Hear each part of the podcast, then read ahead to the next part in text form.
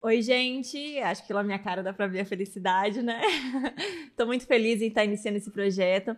Na verdade, eu sou uma pessoa que há muito tempo eu venho querendo aprender sobre o feminismo, sobre o empoderamento feminino e agora sobre maternidade, né?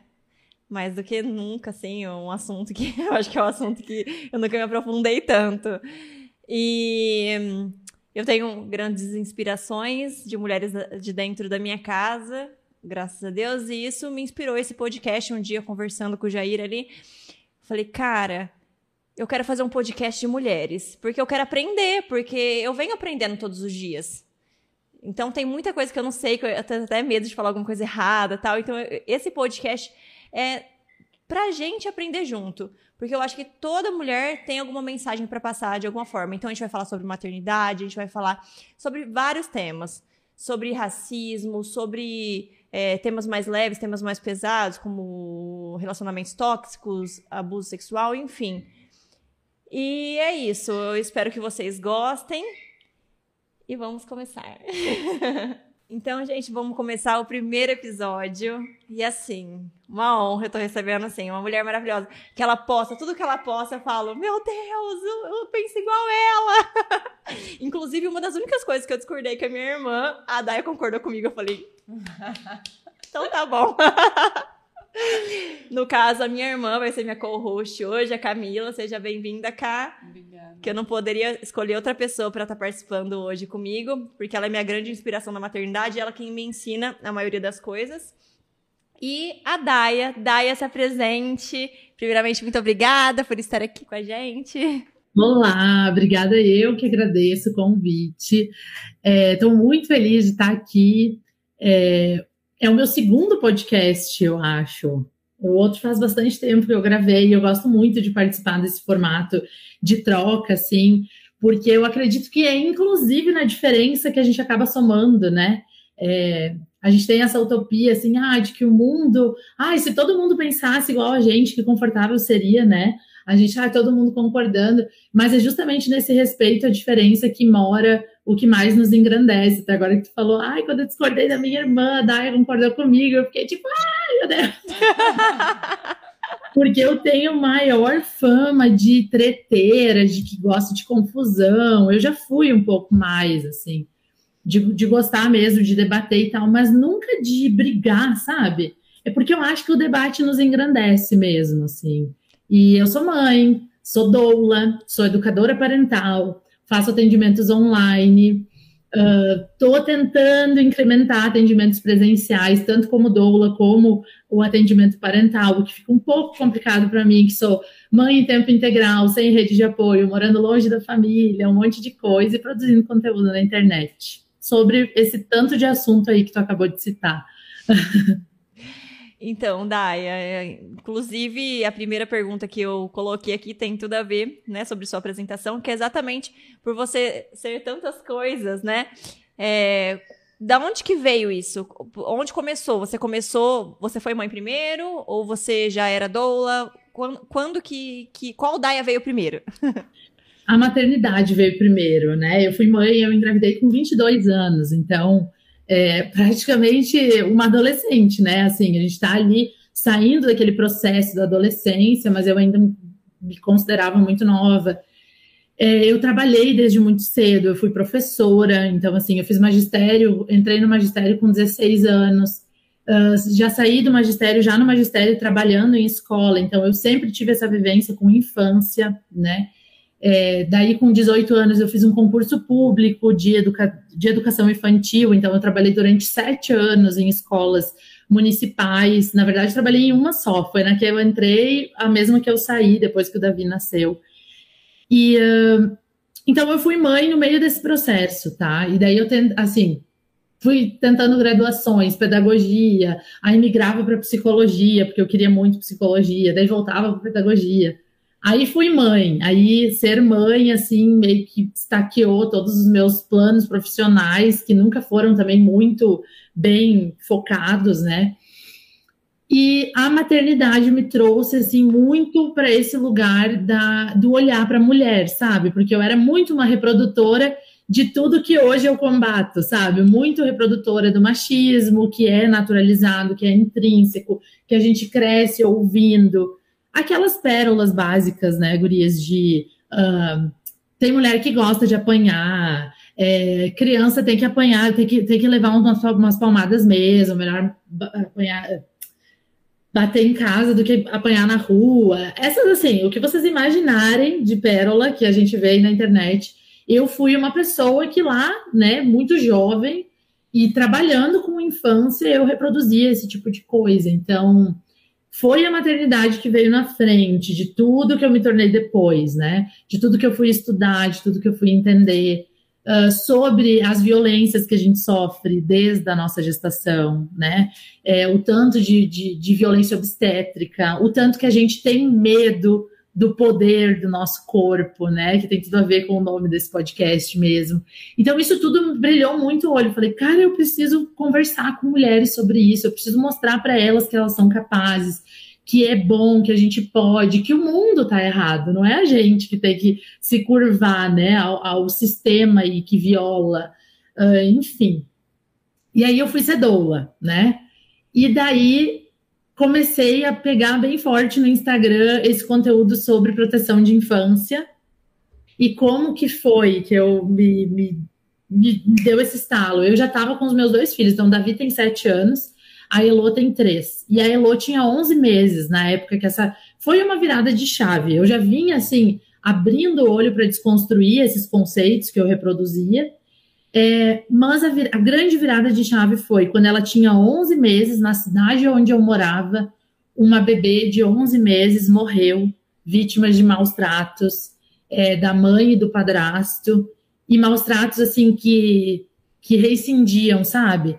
Então, assim, era uma criança que já tinha entrado no hospital várias vezes, que tinha queimaduras pelo corpo que já estavam cicatrizadas, que sabe, sei lá, com quantos meses ela era violada.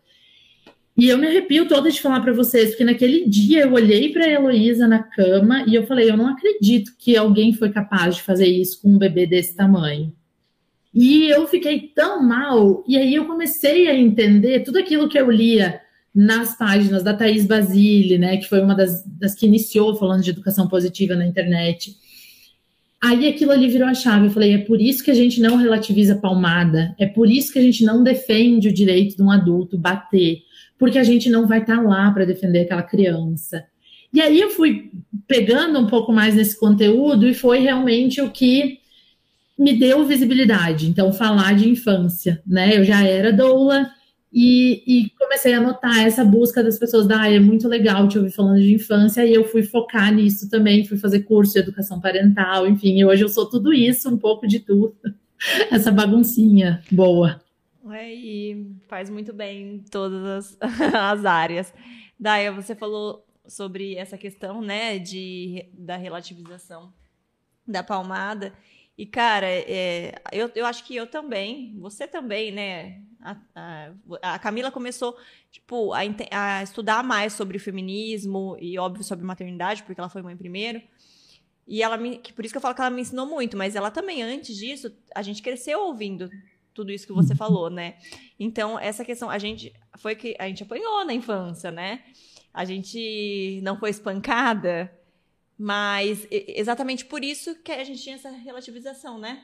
Porque a gente foi criança que apanhou na bunda, em cima da fralda, mas que não, não, não ficava com manchas roxas, não, não, não chegou aos. Então, por isso que eu sempre falava assim, ai, é diferente, né? Apanhei e não morri. Apanhei né? e não morri, aquela. a, a sobreviventes. Né? Então, é, eu, eu achei muito, tipo, uma das coisas que mais, do, de tudo que você falou, acho que é essa que eu, que eu mais tinha, assim, antes de ser mãe. Eu acho que o, o que eu trouxe mais recente foi isso, até pouco tempo, até começar a estudar a educação positiva.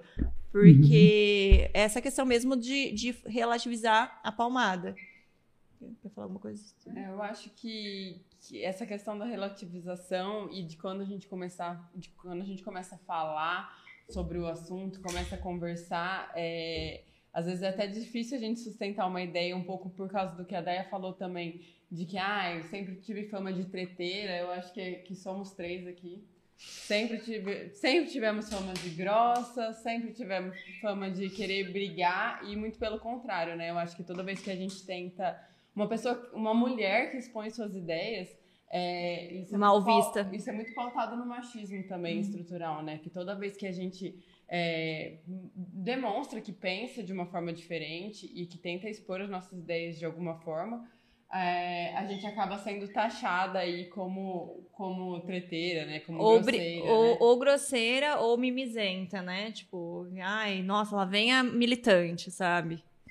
É, Você que... sabe que esses dias eu, eu li, era uma coisa que eu não sabia, eu aprendi faz pouco tempo, que o termo histérica é um termo é, feminino que ele, não vou saber dizer exatamente, mas é, o latim dele advém do útero. Então ele realmente é algo, porque a gente às vezes fala, né, de homem também, ai, tá histérico, mas é um, um, um adjetivo, uma, uma, né, totalmente feminino, e por isso que a gente devia repensar a utilização, inclusive eu acho que foi as pessoas me alertando, eu não lembro como que foi, faz um tempo. E eu fiquei pensando justamente agora vocês falando nisso, né? O quanto que a gente, quando vai defender algo, realmente vem a, a, essa analogia à mulher histérica, a mulher que fica descontrolada, que ela precisa. Eu ontem ainda estava falando com a minha família lá, a gente estava jantando junto, então daqui a pouco o Jean me olhou e falou: calma, não precisa, não sei o quê. Mas eu não estava nervosa, entendeu? Eu estava só falando. E é óbvio, quando a gente se empolga falando, a gente fala mais alto e eu falo com gestos é, e tal. O que separa. Mas tem muito disso assim, ai, né? Fica, faz silêncio. O que separa a assertividade da agressividade é o gênero, né? É isso que a gente vê muito. É. E o quanto que os homens se ausentam com facilidade dessas discussões, né? Sobre criação de filhos, sobre a não violência. Também foi uma pauta que surgiu esses dias, assim, o quanto a gente já teria caminhado mais se os homens se envolvessem se nesses assuntos. Né? Se interessassem mais, né? Exatamente. E, e, tem outra coisa também, não só é, a questão do de, de, de, por sermos mulheres, mas tem tudo a ver com a criação também, né? De ter que abaixar, da criança ter que abaixar a cabeça e tudo bem. O que você fala, eu abaixo a cabeça. Então a gente, a gente não abaixando a cabeça, então soa como mal educado, né? Exatamente. A pessoa revoltada, né? A pessoa que não aceita. Então, aproveitando que a gente já está nesse assunto sobre a relativização do, da agressão, né? O famoso apanhei e não morri, ou então uma palmada é diferente de espancar, né? É, fala um pouco sobre isso. Inclusive, teve uma polêmica muito recente, né? Daquele pai que bateu nas crianças porque elas tinham é, sumido na praia e tudo mais. E, e, assim, eu vou te falar, eu não consegui ver o vídeo, né? Da agressão. Mas eu acho que o que, que me deixou mais, sabe, puta da vida foi o, o pós, sabe? Ele não falar, tipo, cara, eu errei. Porque às vezes é, é, é aquele que a gente estava falando agora um pouco do julgamento e tal. Lógico ele não deveria ter agido assim, mas ele poderia ter falado, eu errei. E, no entanto, ele botou a filha, a criança, para falar, ai, não, meu pai não estava errado, sabe? Uma continuação da violência. É, o que é totalmente problemático, né? E, e, e, só reflete realmente o quanto, o que é de, dessa maneira que a maioria da sociedade realmente encara as crianças, né? Como como se a criança tivesse que ser a fonte da maturidade, do controle, do acolhimento daquele adulto, da responsabilidade, né? Parece que são somos assim, e aí se a gente for encarar as gerações anteriores, é, adultos esperando que as crianças ajam com a, a, com a adultice. É isso que a gente fala do adultocentrismo, né? É como se nós fôssemos o centro, teríamos que ser atendido pelas crianças. É muito complicado falar sobre esse assunto sem levar um hate ou sem ser chamada de mimizenta, nananã. Por quê?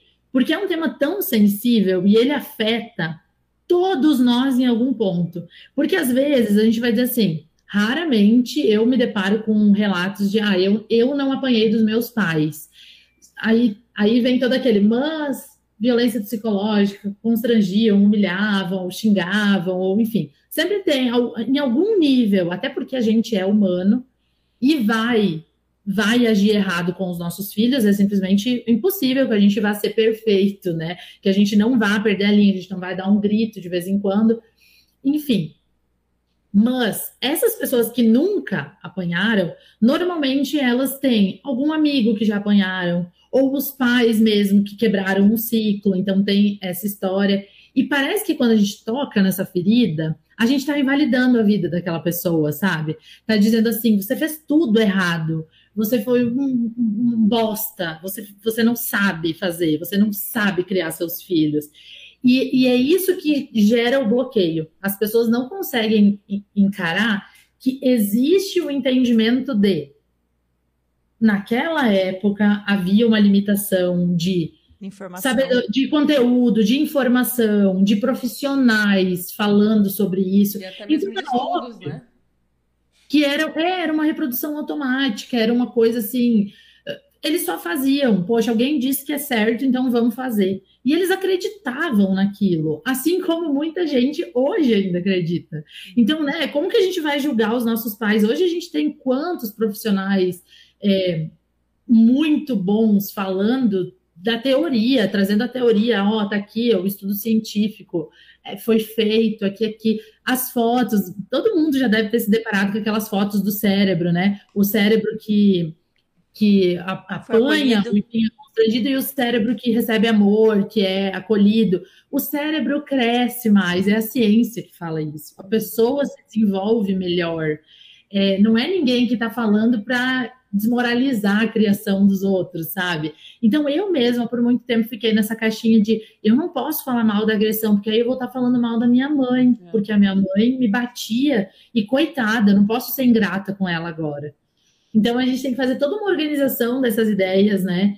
É, entender que, poxa, era o que a minha mãe podia fazer naquele momento, eu posso compreendê-la, eu posso perdoá-la se estiver ao meu alcance, até porque essa coisa do perdão também é uma coisa assim, ai, perdoe os seus pais. Não, às vezes não dá para perdoar, né? Uhum. Às vezes também tem essa coisa do.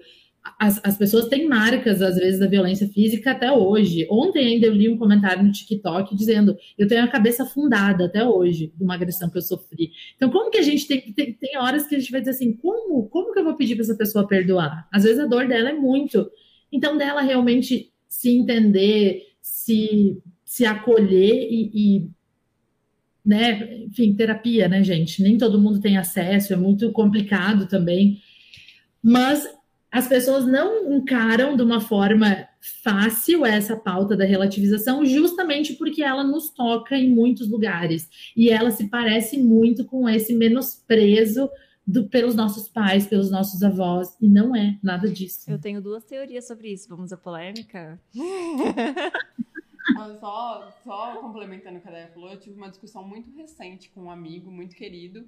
E ele me respondia justamente isso. Minha mãe não é um monstro porque ela me bateu. E eu falava, mas eu não estou dizendo que a sua mãe é um monstro porque ela te bateu. Eu estou dizendo que você pode fazer diferente se você tiver um filho, que os outros pais podem fazer diferente. E aí ele falava, mas você está querendo ensinar os outros pais a criarem os filhos deles. Não, eu estou dizendo que bater não é uma opção. Que não saiu de vocês. Né? violência né? não é uma opção, entendeu? Mas é. assim é. também, o que há de tão ofensivo em aprender a criar os filhos, é. sabe? Tem isso também. Existe essa, essa ilusão de que a gente nasce sabendo criar filhos e não, a gente não sabe. Para uhum. mim é um exercício diário, é todo dia me conectando lá com a minha infância, com as minhas dores e ressignificando para cortar os ciclos e fazer certo, sabendo que eu vou errar nesse processo. Mas existe isso, né, de parecer que nossa, é uma ofensa e estudar para aprender, né? Porque, gente, todo mundo devia fazer um cursinho para ser pai e mãe, né? No mínimo, assim. Seria ótimo, inclusive. Com certeza. É, mas a busca da informação nada mais do que isso, né? Que, que às vezes é o que eu falo, gente, é o mínimo a pessoa procurar a informação. Quando eu descobri que eu estava grávida, eu já fui procurar e, e ver e seguir pessoas que, que eu achava que eram coerentes e tudo mais. Mas vamos sobre a polêmica. Eu tenho duas é, dois, duas formas de ver as pessoas que ficam bravas quando a gente fala de alguma coisa que a gente estudou sobre e tal, e que é diferente do que fazia, principalmente pessoas de antigamente. Isso não só para maternidade, mas para tudo, né? Primeiro, que elas se sentem invalidadas, e não é essa a questão, é a questão, é, é tudo que você já falou, que eu não preciso repetir, mas que são novos estudos, é isso que a gente tenta falar. É tudo coisa nova, você não estava fazendo errado de propósito. Você errou sem saber, então tá, tá tudo bem, sabe?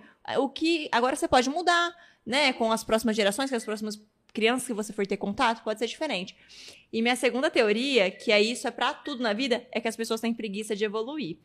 Porque evoluir dá trabalho. Então, você saber fazer o certo, tipo assim, dá mais trabalho. Tipo, ai, eu escolhi várias coisas na minha maternidade que tornam ela muito mais difícil. Muito mais difícil, né? Então, às vezes, a pessoa não quer esse conhecimento exatamente para ser mais fácil. Então, por preguiça de evoluir. Então, essa é a minha teoria. Eu não sei se é, é tão, até porque é existe esse assim, né? Desculpa, pode falar. Acho não, que falei. É, mais é inconsciente, né? Talvez é, não, não é tão nítido assim essa questão de, de não querer evoluir e tal, mas talvez fazer no modo automático mesmo, né? Não, não buscar é... a informação para é não sair do, da zona de conforto. É, exatamente. Que nem sempre é tão confortável assim. Né? Até porque existe esse imaginário de que um, a criação positiva, com respeito, com acolhimento, deixa fazer tudo né? Que a vida da gente é um oba-oba, assim, pode fazer, tá tudo aí, se vira.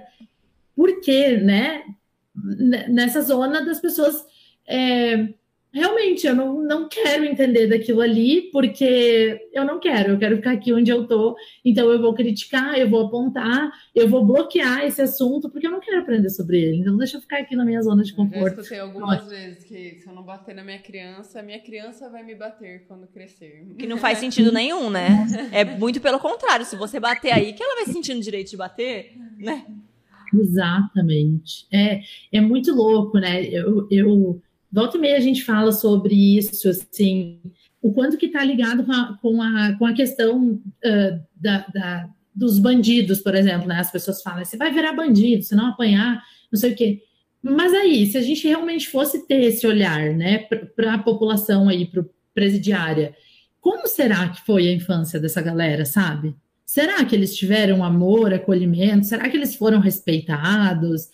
É, Óbvio, nunca há uma generalização, né? A gente com certeza se depararia com inúmeros relatos assim, mas é, eu acho que é uma coisa tão rasa a gente falar assim, ah, vai dar errado. E vai, eu ouvia muito o seguinte: vai montar na tua cabeça. Davi vai crescer, vai montar na tua cabeça. Por que, que ele ia montar na minha cabeça? Porque eu queria fazer amamentação e livre demanda. E eu dava colo para ele o tempo todo, sabe? Quando ele era um bebezinho. Aí ele vai crescer e vai montar em mim, ele não vai me respeitar. Não faz sentido se a gente para realmente e olha para aquela questão, assim. Vamos olhar para isso aqui? O que, que tu tá me dizendo, sabe? Só que aí, gurias, eu não sou a pessoa que contesta ou que, que faz uma problematização, assim, que vive militando na vida real, entendeu? Eu não faço, eu silencio para muitas coisas. Inclusive, ontem aconteceu. Uma senhora estava falando com a gente e aí ela começou a contar uma história do filho dela, que levou não sei o que para casa, não sei se tipo roubou do mercado, assim, balinha ou coisa assim. Ai, não lembro, não era isso, mas enfim. É...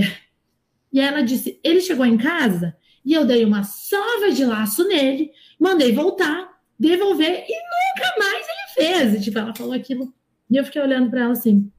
Como ela tipo, sabe, né? Que nunca mais fez. Também. Ele nunca mais fez ou ela nunca mais soube, né? Mas eu nem, nem penso nesse ponto. Eu fico pensando o seguinte: não tem como eu falar, ah, sim, que legal, que bom que tu fez, mas eu também, assim, preguiça total de querer problematizar o que ela fez há 30 anos atrás. Porque ela entendeu? não vai ela não mudar o jeito de pensar.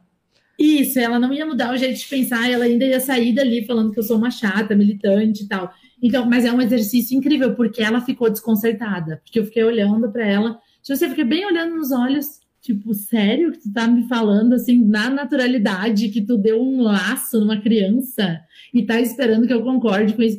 E é muito engraçado a reação das pessoas, porque no fundo elas sabem que é errado, né? Não tem como não saber, gente. Sei lá. Mas ela espera que o outro concorde, né? É, minha validação não recebem. E é muito engraçado, porque a gente tá numa linha de raciocínio, assim, né? E, tipo, tudo que eu escrevi aqui, a gente tá entrando antes mesmo de eu precisar fazer a pergunta. Mas é exatamente sobre essa questão do limite. Até porque esse, essa é minha grande esse é meu grande desafio da maternidade. Saber dar limite na educação positiva. Como que eu vou agir assim? Eu não tenho tanto ainda é, o que fazer, porque as minhas são bebês ainda, né? Então eu não passei por tantas experiências, por tantas experiências assim para eu, eu pensar. Mas às vezes eu vejo de fora alguma coisa e falo, cara, como que eu deveria ter agido nessa situação? Sabe?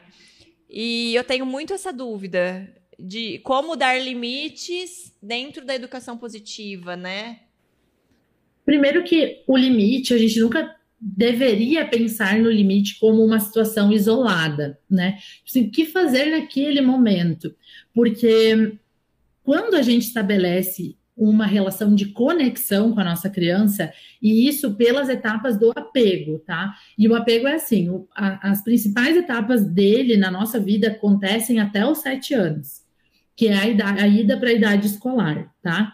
Ah, até os sete anos eu não fui positiva. Tem como recuperar? Sim, qualquer janela da vida você vai conseguir restabelecer, principalmente com diálogo, com, com, com abertura mesmo, né? Mas as principais são ali. Que no nascimento é contato, então, o colo, o cheiro, o batimento, a voz, né? Tudo isso que acalma o bebê, que tu ainda tá passando com as tuas pequenas, né? Então, o segundo é a semelhança, é quando eles tentam imitar a gente, é bem naquela fase de aquisição de fala, que as, os nossos uh, acabaram de passar agora, a Heloísa está com três anos, o teu também, né? E ah, o uh, que, que acontece? Eles tentam imitar a gente, porque quem se parece pertence, e nós temos em toda a vida essa necessidade de pertencimento. Então, eles vão agir para pertencer, para se parecerem com a gente. O terceiro, normalmente a gente fala nessas etapas, elas são uma por ano, assim, mais ou menos, e as últimas são passam um pouco mais. Depois, elas vão uh, espelhar as ações. Então, vem muito aquele do, do exemplo, ainda querendo se parecer, mas elas vão repetir. Então, vem muito disso. Como que a gente ensina a não bater batendo, né? Tipo assim, não pode bater no colega, mas eu posso te dar uma palmada quando você pegar o brinquedo que eu não quero que você pegue para a criança vai começando a ficar confuso. Mas a gente vamos pensar que a gente está estabelecendo essas, é, é, é, essa afetividade, porque é na afetividade que a gente conecta.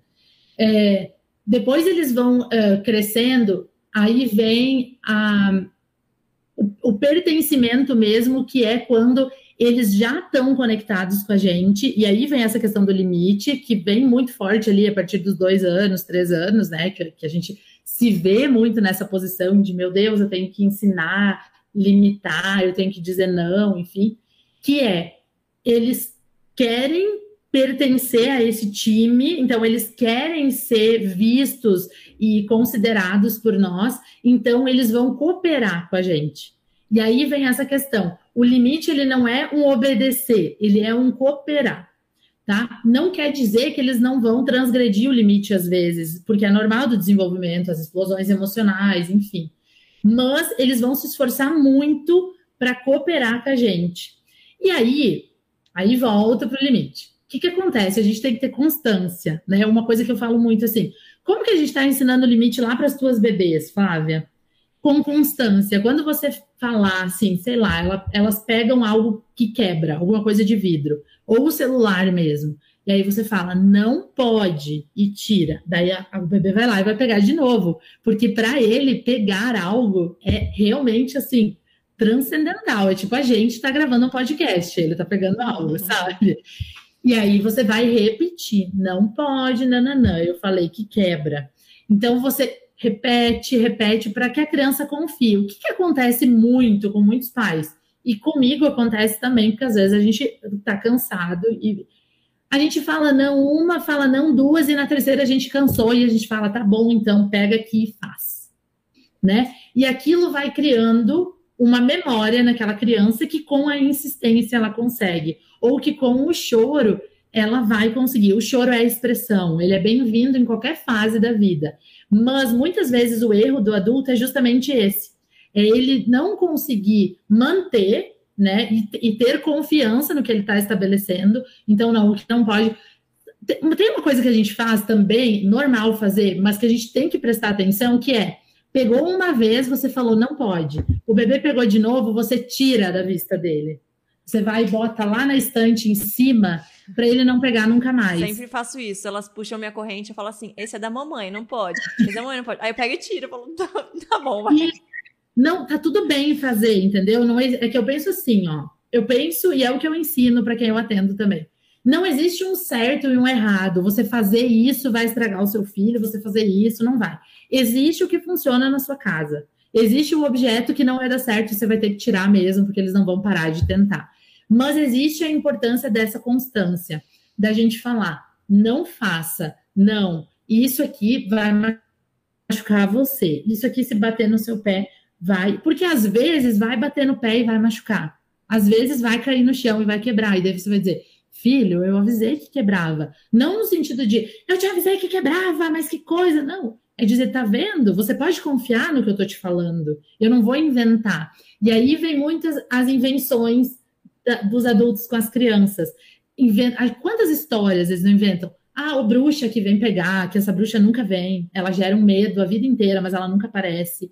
É, os medos do Papai Noel, do não sei o quê. O adulto cria um monte de história e aí a confiança não se estabelece. E a confiança é uma coisa que é muito importante no estabelecer limite. Por isso que é um trabalho de sempre, assim, não é ah, naquela situação o que eu vou fazer às vezes você vai se dar muito bem numa situação, mas se você não tiver essa constância, não quer dizer nada, né? Então, é, é, é, muito complexo e vai muito dessa conexão de você entender o seu filho também. Porque nesse rolê todo, a gente vai ter também as mães atípicas. Eu tenho muitas mães atípicas que me acompanham. Então, o que funciona para uma criança típica não vai funcionar para criança típica. E, e mesmo que, elas, que sejam crianças atípicas ou típicas, tem coisas que para umas dá certo, que para outras não dá, e a gente precisa estar tá conectado com as crianças. Essa é a, a premissa básica, assim, de um, de, um, de um estabelecer limites realmente efetivo. É, eu acho assim que agora, quando elas são bebês, é um pouco mais complicado, mas um exercício que eu fiz desde sempre é sempre o explicar o porquê não. Não pode, igual você falou, não pode ser o da mamãe, não pode ser da mamãe. Agora eu vejo que a, que a Júlia até fala esse não pode, né, mamãe? É seu. Alguma coisa desse tipo, assim, né? Então, eu acho que se, se você só fala não, por que não? Criança só não, não tem um embasamento para lá na frente ela saber que não pode fazer aquilo ou algo parecido, semelhante. Então, sempre a questão do, do o que eu gosto de fazer é explicar o porquê não pode. Não pode colocar o dedo na tomada porque você vai tomar um choque.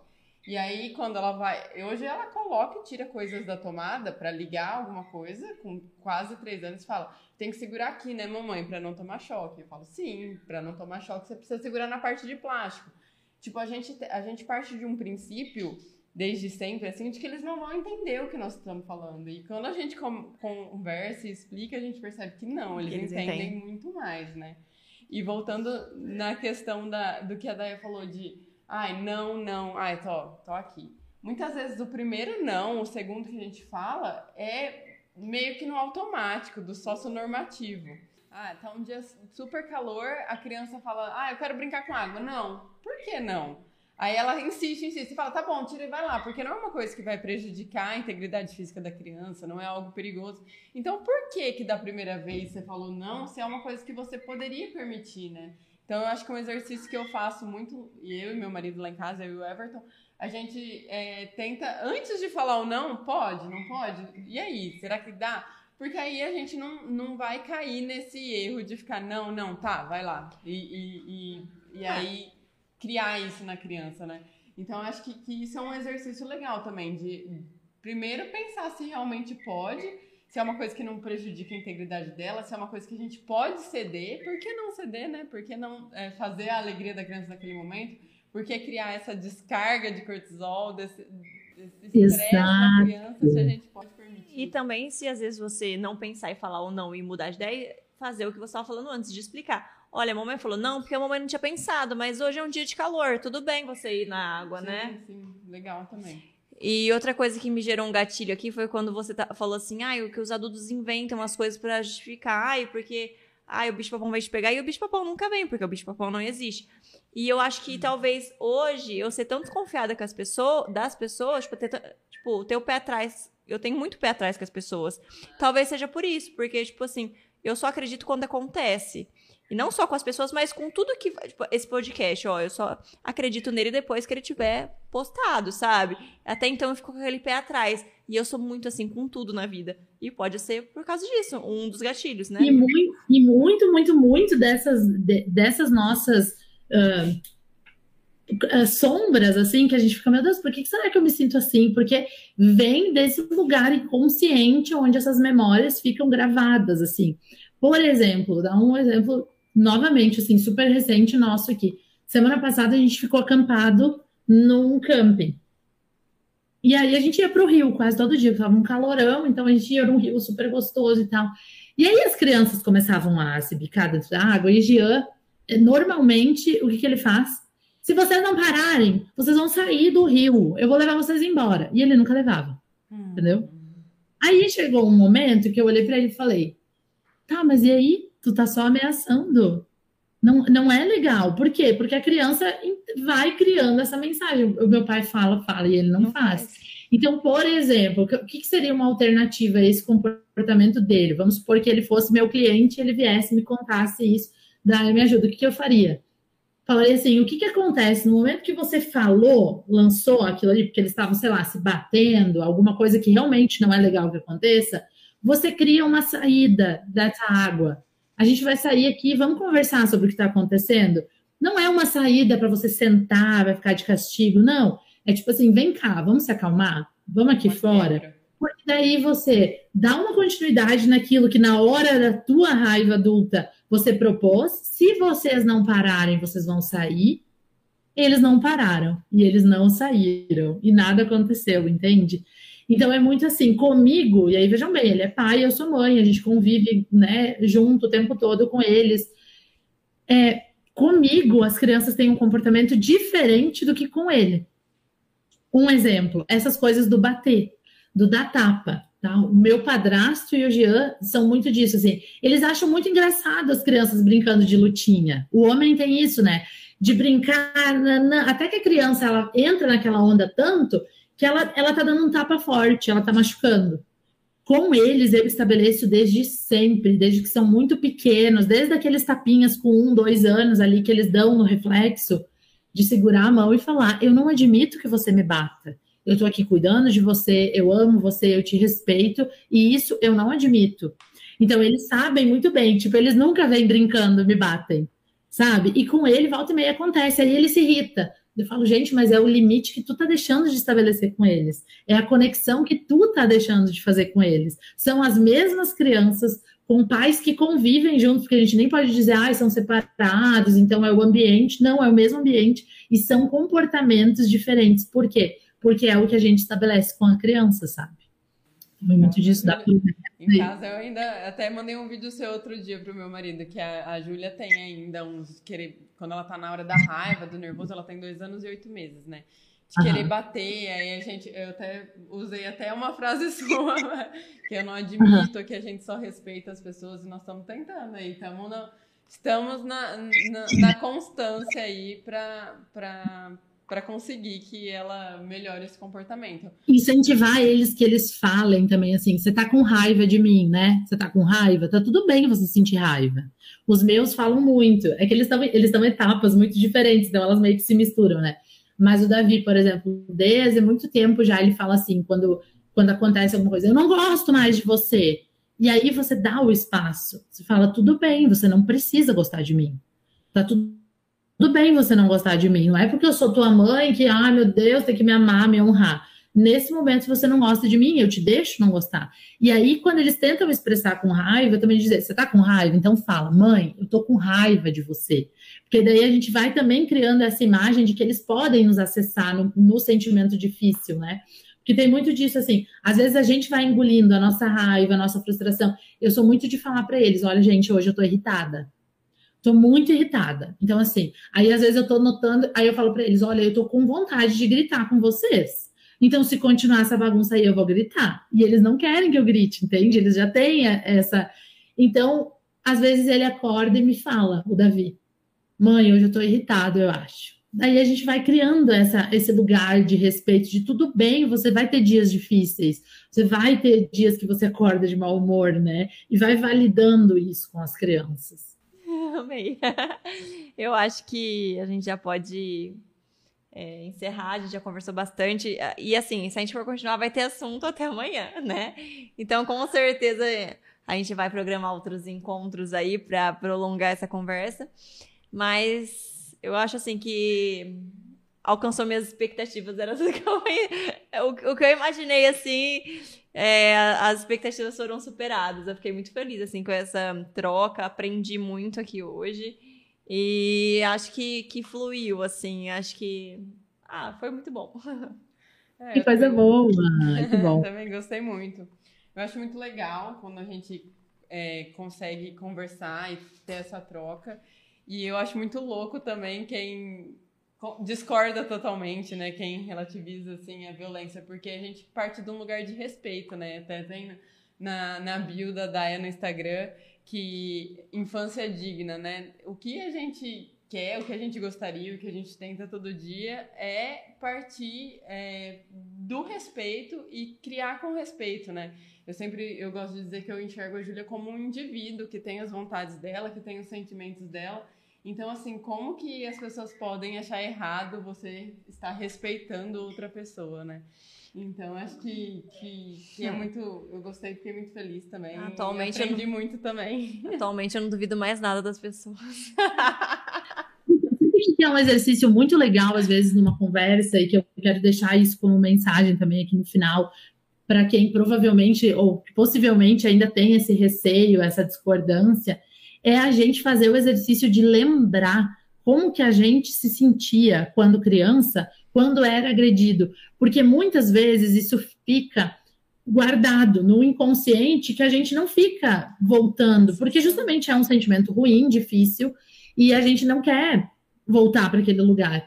Então é muito legal porque no dia que eu fiz esse exercício, eu lembrei, e não era uma coisa que estava na minha consciência, na minha memória lúcida, mas eu desejava a morte da minha mãe. Eu pensava que eu só ia ser feliz no dia que ela morresse, porque ela me agredia, porque eu me sentia muito mal. E isso também é todo, toda uma ciência que explica. A criança ela não vai ter raiva do agressor, ela vai se sentir culpada, ela vai tomar essa culpa para ela. Mas quando a gente coloca na frente dos olhos esse sentimento, a gente com certeza não quer que os nossos filhos tenham isso pela gente, né? Não, não é, na verdade, um sentimento saudável em nenhum nível. Então é bacana a gente propor isso às vezes, tá? Mas como que tu se sentia? Você sobreviveu, mas como que você se sentia quando acontecia? Você ficava grato na hora? Você entendia a mensagem? E não, não entendia, porque justamente é uma mensagem de medo, né?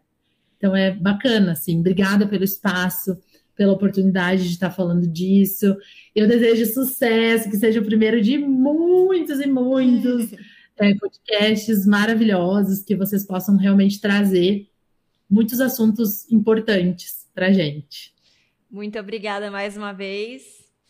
Fiquei muito feliz pelo convite, me pegou de surpresa, apesar da gente de ser um assunto constante na nossa vida, né? Da gente falar todo dia sobre isso. E é, eu tenho um grupo que chama Help.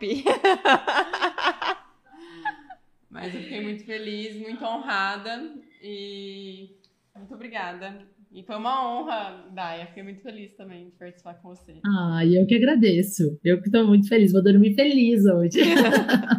um beijo. E até a próxima. Beijo. Até. E para que esse podcast pudesse acontecer, a gente tem alguns parceiros. E a Bitlips é um desses parceiros.